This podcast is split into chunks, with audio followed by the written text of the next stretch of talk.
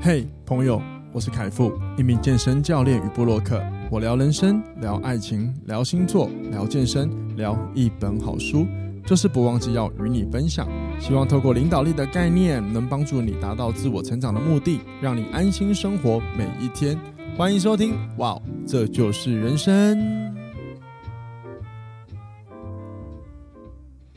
欢迎收听，哇，这就是人生。大家好，我是凯富，欢迎回来今天的节目。呃，我其实现在才刚上完一堂一对一的课程，然后我就紧接着把麦克风就是弄一弄，然后安装好，我就开始录音了。然后我刚在上课的时候呢，就是跟我的学生聊到一个话题，就是关于赚钱，然后增加收入这件事情。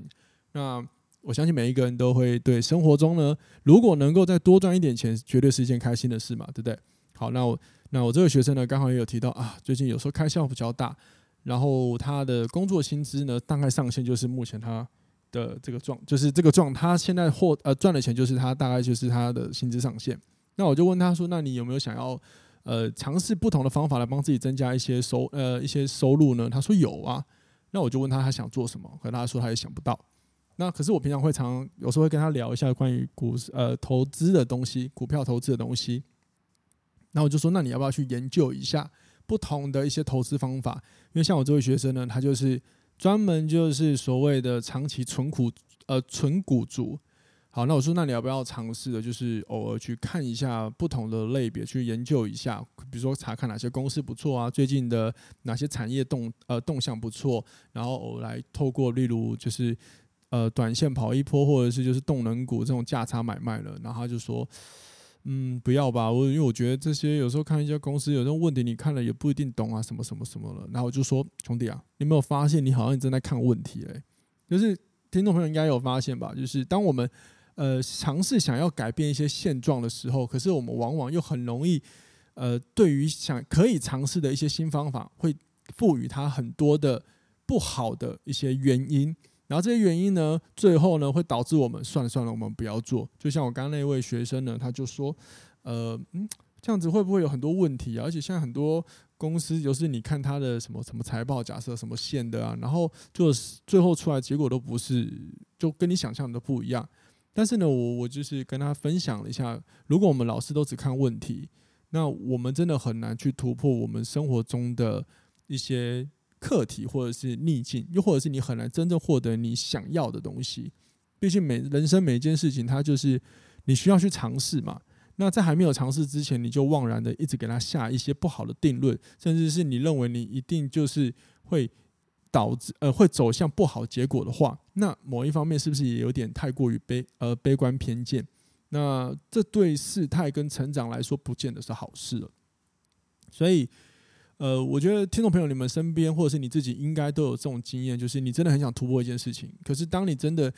下定决心，而且你去找，你去尝试去查资料，然后你找到一个可行的方法之后，接下来会冒出更多的声音告诉你不要做，然后这些声音可能是充斥的，就是。这个很麻烦，或者是这么做风险很高，或者是那如果失败怎么办？就好比我有另外一些朋友，往往跟他讨论的问题的时候呢，就在讨论一些事情。他永远的第一句话，第一句话就是：那如果万一没有了怎么办？或者是失败怎么办？那我就会觉得，那为何不要一直关注？那如果你成功了的话怎么办？这件事情，所以我觉得就是我自己也会提醒我自己，就是在做任何事的时候，当然我们要三思而后行。可是如果你的这个三思，已经四五六七八九十十一十二十都跑出来，而且这些内容全部都没有办法帮助你往前，而且只会一直在扯你后腿的话，那你所观察出来的问题，可能这些问题其实可能没那么重要，它只是一个，你你要说是大脑在帮助我们远离一些威胁，这样这么说也是可以啦，好吗？但是就是。只要你在思考一个问题，你有一些逆境想要突破，而且你已经尝试看到好像可行的方法，结果你却迟迟不动的时候，你就要赶快停下来，先想一下，是不是有很多其实看似好像是真的，但是其实它一点都不重要的那种负面念头在影响着你。然后人生就是这样，我的哲学就是人生就是。像天平一样，你不会永远处在好的一端或者坏的另外一端，你想办法要让它保持平衡是一件重要的事情。而这个道理呢，也带出了一个重点，就是所有事情有利就会有弊，好坏都是共存的，好吗？好，那今天我想要跟大家聊的话题，其实是我上个礼拜假日两天呢，我去上了一个呃训练课程，就是叫做 RTS 抗阻力训练专家。那因为我的老听众就知道，我本身的职业还是一名健身教练，所以我犹如我刚刚讲的，我录这集之前我在上一对一的课程，所以我是平常是有学生要照顾的。那所以，我还是有在进修啦。虽然说我先手在 Podcast 节目上面去讲一些健身有关的话题，但是我的本业还是这一项，所以我还是会持续的去，都会在进修一些关于相关的训练啊、知识等等的。那我今天不是要讲什么训练的内容，放心啊，没那么生硬。我主要是要聊，就是我去参加这两天的时候，我观察到的事情。好比我标题写的就是，呃，关于一些新环境啊，如何让自己安心，以及关于沟通的部分，好吗？所以各位，我们就继续。听下去，然后希望我今天的内容呢，就是我个人的分享，带你们看一些有关环境啊、内心啊，还有沟通表达这件事情的一些心态面，然后供大家参考喽。那我们准备进入今天的主题吧。上一周呢，我去台南上课，然后呢，我就走进了这个这个教室的环境。然后每一次呢，我去到像这样子的课程，或者是一个。就是我新的景点里面比较没有什么熟悉的人的时候，我其实都会有很多的不安的感受。那我相信应该很多人都是如此。那我就从选座位来说，你各位不知道有没有去到，就是去那种新环境上课，往往进去之后，各位的座位应该都会选择最后面对吧？那这件事情很正常，因为这就是我们的大脑会带我们直接在环境里面去找到我们认为最安全的位置坐下来。好，那当然，我这次上课里面其实是我有认识的啦，只是说我依然还是有这个感觉出现。那这就很有趣了，因为我也不是第一次上研习课了，但是我无论上几次，我只要去了环境，我都会有这种状态。那我相信很多人都会有，所以我想要跟大家聊聊这件事情。因为有些人可能会想要去找寻如何让自己可以快速的安心，然后处在每一个你的一个新来新到来的环境。可是我要说就是。我们会对环境呢感觉到焦虑啊，它有一个很大的原因，真的是跟演化有关。就像我刚刚讲的，你的大脑会为了要让你，会帮你驱逐所有的威胁，一定会带你去找到，就是你，我会让我们觉得安全的位置，通常都是最后面，就是你越前面就容易越被注意嘛，所以我们一定会躲到越后面嘛。然后再来就是，通常到环境之后呢，你一定会先俯视，而去，呃，不是俯视啊，就是会观望一下四周有没有什么。桌椅呀、或者是这个环境、这个空间里面有什么啊？有哪一些人呐、甚至看看啊，比如说啊，老师是谁等等的。其实这些过程呢，都是因为我们已经习惯了，我们的演化，我们的基因就是习惯到每个环境，我们会先去看看这个环境里面有没有让我们感觉到是威胁的事物。如果有的话，我们一定会尽量的去远离它。但是当然这是演化机制啦。可是事实上来说，回到回到那个现实生活。去上课哪有什么威胁嘛，对不对？除非你遇到那种糟糕的、糟糕的同学之类的嘛，对吧？好，所以如果说你到新环境会感觉到不安的话，首先第一个事情，相信我，大部分人都是这样，只是他处理这个不安的感觉是好还是坏而已。所以要让这个事情呢，这个不安的感觉呢，可以好好的消退。其实，其实重点呢，就是你只要坦诚就好了。就是对我来说，坦诚你的不安就是最好的方法。比如说，你就对你自己讲：“嗯，我现在真的不太安心，就是不安呢、真的诶、”像像我自己就会这样子，而且我每一次就是我从小就有发现，比如说我要上台表演，因为我以前跳舞的嘛，我要上台表演之前，或者是像现在我要到一个新的教室之前，我都会有一个一个反应，就是我会干呕，我有没有？我就是会有这样的情况。我从小到大就是如此，无论。我再怎么安心，无论像这一次去研习里面，其实说实话，讲师是我自己的朋友，是我们自己真的熟识的朋友，我依然还是有这样的状态。大概是因为我今天是学生的关系吧。如果我今天是不同的身份，或许可能会好一点。但是我今天真的就是跟大家一样都是学生，所以我里面有一堆我不认识的人。然后我去到现场，我就要跟很多不认识的人，可能但现场要有合作关系。那我私下是一个内向者，所以对我来说，我可以社交，但是。老听众都知道，我说过社交对我来说是蛮耗能的。那我也会有很多的小剧场，因为我我是一个内向者，所以我会很呃会，就是我会呃，就是我很会往我的情绪看，就是这样。然后因为我就去到现场，就是这样。然后我最觉得最棒的方法就是坦诚啊，你去坦诚接受你的你自己是现在你是你会不安等等的，这是我觉得是最好的方法。你不要试图就是想办法让我自己不安，不是你，我反而就是很鼓励接受就好了。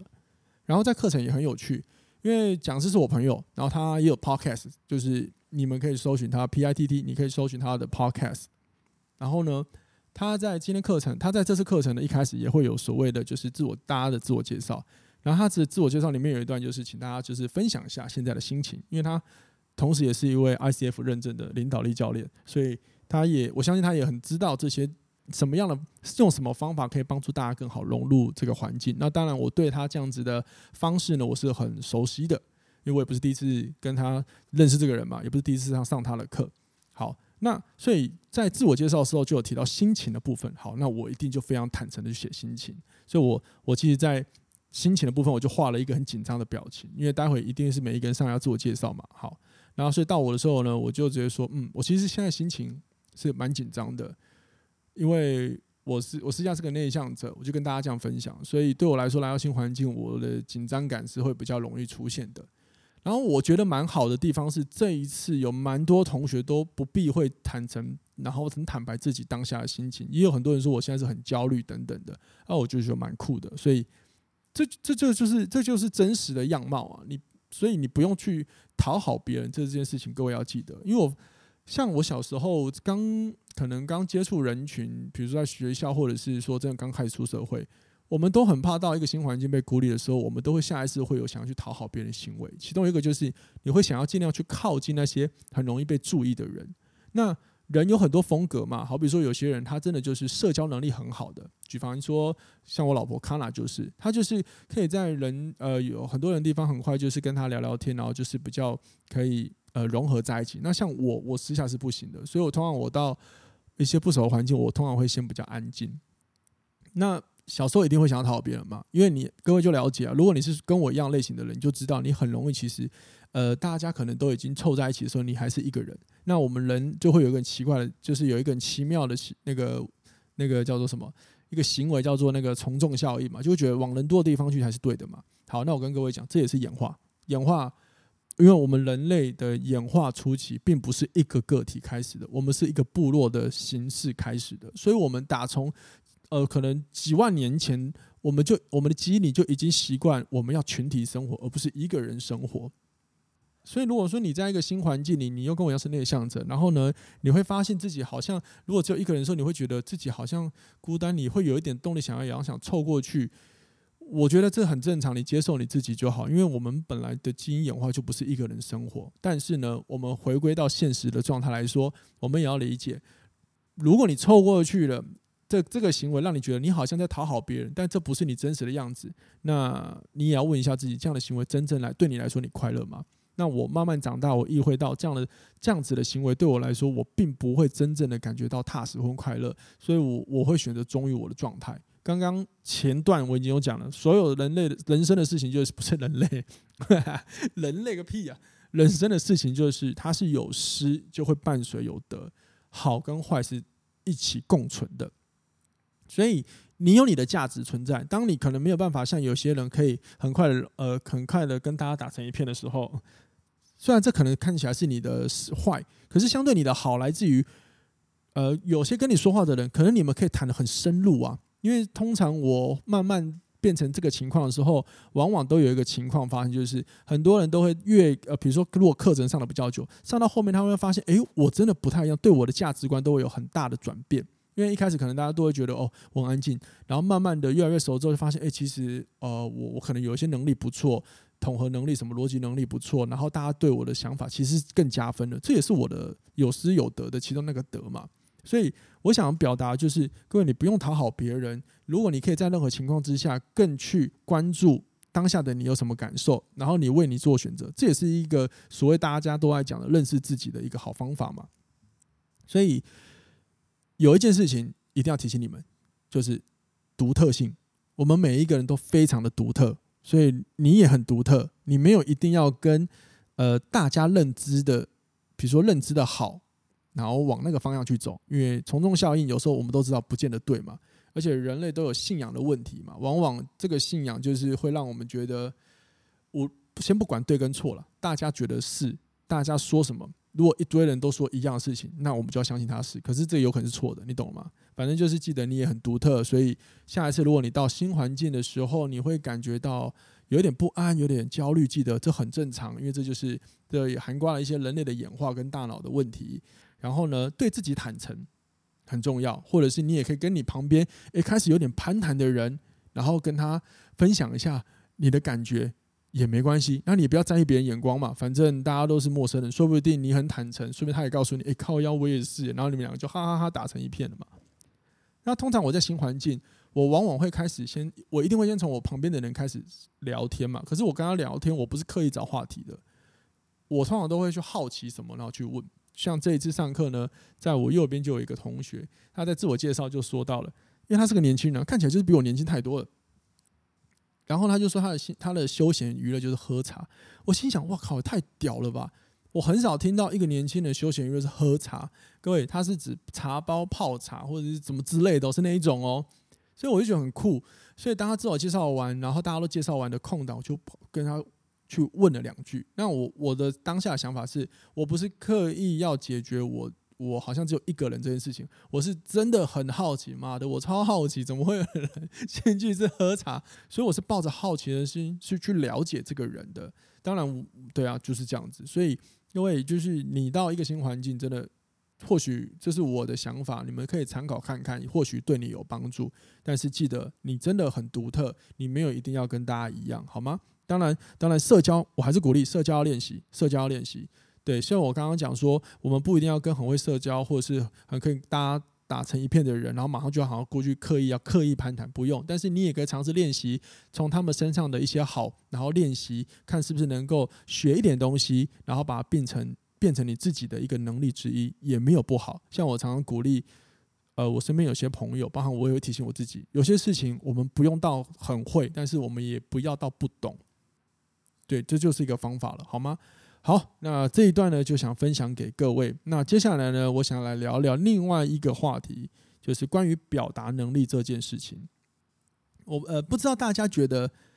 表达能力这件事情呢、呃，它的好坏到底要怎么评估？因为其实我很容易在不同的场合之下，然后收获到别人说：“哎，你。”表达能力好好哦，就好比这一次上课的时候呢，因为在第二天要结束的时候，我们有分组的讨论，然后分组的上台去分享。那第二天的最后呢，分享是我来统整大家的资讯，所以我就上去的分享了我的组员刚刚的一些想法。然后讲完之后下来之后，我的组员就有一个组员就跟我说，一个有一个教练就跟我说：“诶，凯夫你你的表达能力好好哦。”然后我当时说：“嗯，谢谢谢谢谢谢。”当然我没有刻意告我我没有我没有告诉他。呃，我本来就有在，就是常常表达或者是嗯一些说话的东西。反正因为我就是我只跟他说谢谢谢谢。好，那我其实不是第一次这样收获，大部分我去到很多地方，我都可以收获到像这样子的部分。那其中印象很深的是非健身产业的课程，我去上一些主管的东西，然后也有一些企业的经理们私下跟我说：“凯夫，你的表达能力真的很好。”那我就谢谢谢谢谢谢。当然，什么叫表达能力很好？我心里。其实也是有一个问号，就是因为我不太了解他的标准，只是说，呃，透过那么多人对我的夸赞，我其实就是我我就意会到，嗯，这可能真的就是，所以因为我们也要相信别人对我们的夸赞嘛，对吧？好，那于是我曾经有想过，到底什么是表达能力好这件事情。说实话，你如果问我自己，先拿掉好坏评分的话，我当然知道我的表达能力不算差，就是我可以知道怎么样的清楚去说一件事情，去阐述一件事情。好，那是不是等于真的很好呢？我真的不确定，因为我有看过更厉害的人，所以这个东西好像没有什么比较。那我所以，我今天想要聊的比较多是，你怎么让你自己说话可以让人更听得懂，就是这样子而已。所以不要拿好或不好来看，而就是怎么让你自己说的话更更容易表达你想说的。因为有的时候我看过好多人，就是他很急着想要表达，然后越表达越失败，是因为他越说他越能让人家理解，那他自己说的人也知道，听着人然后听得很痛苦，于是乎说的人就很着急。所以我比较想要就是从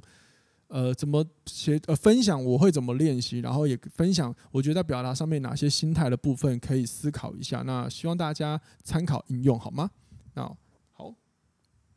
好，那第一个呢，我觉得就是蛮重要，就是如果说你今天是一个主管，或者是你是一个要呃需要去上台报告，假如是学校你要去报告之类的人，记得对我对我个人来说，哦，我先声明一下，我接下来讲的是我我个人的想法，各位参考哦。好，就是如果你很喜欢背稿或者是去读稿。那你有很，那你很大的机会会让你的表达变得非常的无聊。我不知道各位有没有思考过一个问题，就是当你在表达的时候，你是想办法你要把你的稿背下来，或者是你是看着一个逐字稿开始逐字稿在说话的时候，往往你的说话、你的表达、你的想法会完全被你眼前的这一个可能是读稿机或者是一个稿纸，然后给拉走，因为你会很担心，如果漏掉哪一个环节怎么办？那这时候你的表达就会变得超级无聊。所以换言之，你如果可以把这些草稿，然后写完之后多练几次，然后把它吸收成一个你自然说话的方法，你的表达就会变得很有趣，而且不会无聊。重点是别人可能才听得下去。那当然我知道有一些人在表达的时候，他是需要有一个。一个范本的，因为你要让他像我这样灵机想到什么，或者别人说什么，然后灵机一动反过来说，会接什么话，可能对他来说有点难。但是，呃，你可以背稿，但是不等于你要照稿念，这件事情还是蛮重要的。所以，各位可以思考一下这个问题。说不定有一些人，如果你觉得你常常在重点时刻要表达，但是却表达的不好，然后你又很喜欢，就是你需要先事前写好你要讲什么的人，或许你可能也卡在你一直很想念稿吧。那不如练习看看怎么样把你写的稿，然后呢，把它变成是你讲话的方法，这样可能更重要。因为写稿有时候只是要写我们大概想讲什么范畴嘛，什么起承转合之类的嘛。但是终究我们要对的是人嘛，那对的是人就会人就有情绪，有情绪就有很多的表达弹性嘛。所以如果你刻意背稿的话，那有时候你念出来的东西就会太像机器人，反而会非常的不生动，就更无聊。我觉得这个大家可以思考一下。那另外一个就是，当你关注在某一个稿纸上的时候，你你的注意力绝对会在它上面，你会很怕漏掉了，真的，你会很很小心翼翼。那我自己是看过太多呃这个类型准备资料的人，往往都有这样子。然后我这边诚实跟他透露，因为我有做过这样，我自己有做过这样的实验，像我就不适合看稿啊。各位如果有发现我前几集有的时候讲好像有点卡卡怪怪的，或者是突然怎么觉得好像不像我平常一样那个逻辑。记得，因为我其实前几天有的时候我刻意写了一下，我想要练习看看，如果我就照这样念会怎么样？结果我发现是有问题的。好吧，我我是一个很喜欢自己尝尝试体验，然后犯错，然后改进的人，所以我也谢谢各位听众朋友，尤其是老听众朋友。如果你发现有几集你发现很奇怪，请你见谅，因为我真的也在尝试，我有没有可能可以靠别的方法来表达？然后，但是其实我是透过这样的方法来认识我自己，什么方法最适合我？那各位，你也可以就是思考看看。好，那表达不呃不仅不仅止于限制呃限于就是跟你眼前人说话嘛。记得我今天讲的表达，就是用在非常多的地方，非常多的地方，你可以用在呃跟人沟通，或者是你要上台报告，什么都可以。所以第二个我想要关于表达能力，我想跟各位分享的一个全是一个想法，就是到底谁规定一定要说得很长这件事情？好比说，有的时候我们要分享心得。为什么大家一定要想好？就是我我很多人都会说我不知道该说什么，然后呢，有时候我细问细了解之后才发现，哦，他们是担心他们没有办法说很久。那我就第一个想法就是为什么要说很久？因为表达这件事情的关键在于我要让人家知道我想要告诉你什么，而不是要大家你来听我，你来听我说话能够说多久这件事情。所以如果你的内容、你的重点有表达完了就好啦。因此呢，其实。像我们在像我自己在上课，当然我我先说我的方法其实是也是我去上领导力学来的。往往我们让一个人表达，我们都就比如说在上课，我们请同学发表，大部分我们都会限时间。某一方面也是要限让让那些说话的人，因为有时候跟我们上课人是教练嘛，那他们要练习怎么在短短的时间把你想说的话重点表达完毕。所以没有人规定一定要说很长，你应该要关注的是。你说的有没有清楚？这样就好了，哪怕一句话解决也可以，好吗？好，那第三个，第三个是我自己觉得还蛮重要的哦。我自己觉得很重要，就是很多时候我们在表达的，在跟人沟通、跟跟人家表达说话的时候，往往你我们会陷入一个问题，就是不知道应该说我不知道各位有没有思考过，就是你到底是在表达、传递你想说的讯息，还是你是想邀大家来看你的表演？这是一个很重要的事情。当我们是抱着传递资讯给对方听的时候，我们就会尽量思考的就是我们在说的内容能不能弄让他简单的明白。可是如果当我们是好像是抱着有点心态是想让大家来看我们表演的时候呢，我们就会开始把这个对话、这个表达，我们正在做的事情越讲越长，越讲越长，而且我们会不管台下的人觉得无不无聊，因为我有观察过很多的讲者。都有这种问题，就是很多人很有很有知识，但是可能不会说，所以他们总是呢一直说，一直说，一直说，然后也没有什么停顿的时刻，然后一直说，一直说之后就会变成就是，我说实话，我因为我因为我上过有一些太多课，所以有些人真的在选集，他以为一直讲，然后讲越多东西，大家觉得越厉害，其实殊不知下面的已经觉得你要不要停下来？我好累，我可以想离开一下嘛，所以。这就是一个心态面啊！当你如果是抱着的，我真的想要把资讯给对方的时候呢，你的说话应该会会有停顿的，会有重点传递，你不会一直好像讲了很长很长，然后甚至讲到最后你不知道你在讲什么。因为有的时候，当如果你是抱着的，你想让大家来看你表演，你就会一直说一直说，说到偏题绕不回来，这都是你的问题，好吗？如果说你有这样的情况的话，我觉得这个心态面各位可以思考一下。然后呢，接下来下一点就是。关于表达能力，我想跟你分享的就是不要担心所有人都听不懂你的表达。这句话意思就是，各位有遇到一种人吗？跟你讲完话之后就会说：“那你懂我的意思吗？”像我的意思是怎么样？怎么样？怎么样？好，我先说，我也会，但是我大概仅止于一次而已。因为有的时候我们说完一句话，我们会想要跟对方确认。那确认之后，我们可能会想要补充一下，我们刚刚没有可能没有表达清楚，那我觉得没关系。可是如果说你讲完一次之后，你又再次啊，你懂我意思吗？然后你又懂我意思吗？你就会一直解释，一直解释，一直解释。你有没有你们有没有遇过那种一句话解释五六次以上的？其实这个时候太冗长了，你的表达能力就会越来越模糊，你想说的东西就越来越模糊，因为重点一定飘掉，而且大家专注力已经跑掉了。所以这个源头，我曾经想过，这个源头就来自于。包含我以前的我自己，因为我们担心别人听不懂我们在说什么。如果我们有这样的想法，那有可能就会让我们想要一直为我们所每讲的每一句话，然后再补上解释，然后补上解释完了之后又想再补上解释。真的，那殊不知我们都误解了一件事，就是我们以为别人听不懂这个想法是来自于我们自己主观的认为。所以最重要的一件就是，当我们问他：“诶，那你可以明白我的意思吗？”好，那这时候对方说。明白，好，那这时候如果你还想再补充一点，我觉得没有关系，因为有可能真的上面前面你有漏掉，你再补一下，补一下，补完这样就好了，这样就好了。因为有问题的时候，对方会提出来，好不好？有问题的时候，对方会提出来的。还有有的时候，如果对方不提，我跟你讲，各位。对方如果不提，举凡说，假设你今天你也是个教育者，你在教别人，你在教课啊，对不起，不要讲教育者太复杂，就是假设你是主管，你有你你有在教，就是你有在教人就好，无论你是不是主管了，对不起。如果说今天你问完了，然后对方说好，我听得懂，没有问题，好，各位这样就好了。如果后面有问题，那不是你的责任，那是他的责任，因为是他当初选择告诉你没问题的，所以对方也要练习为自己的行为负责，好吗？OK，好，最后一个。是关于表达能力，我想跟你分享，就是有一定很多人，我常呃很多人会常问我，到底怎么练习可以像我，比如说呃，因为我现在可以控制在就是什么样的情况之下，我要怎么表达最重要，因为我有常常练习怎么归纳重点。好，那我想跟各各位说我平常的方法，那其中一个方法就是表达能力这件事情呢，取决于你到底有没有在认真听别人说话，这是第一个。你有没有在专心听别人说话？当你有在专心听别人说话的时候，你就可以把别人想表达的东西整理起来。那呃，因为因为有时候像这些上课，我有些伙伴就会跟我分享说，比如说他对于现在我们讨论的东西，他有什么观点，他可能分享了很多。好，那我就会把它整合一下，用我理解的方法再重新问他。所以你的意思是怎么样？怎么样？怎么样嘛？好，这个是领导力也会教的沟通技巧。那听起来有点罐头，但是。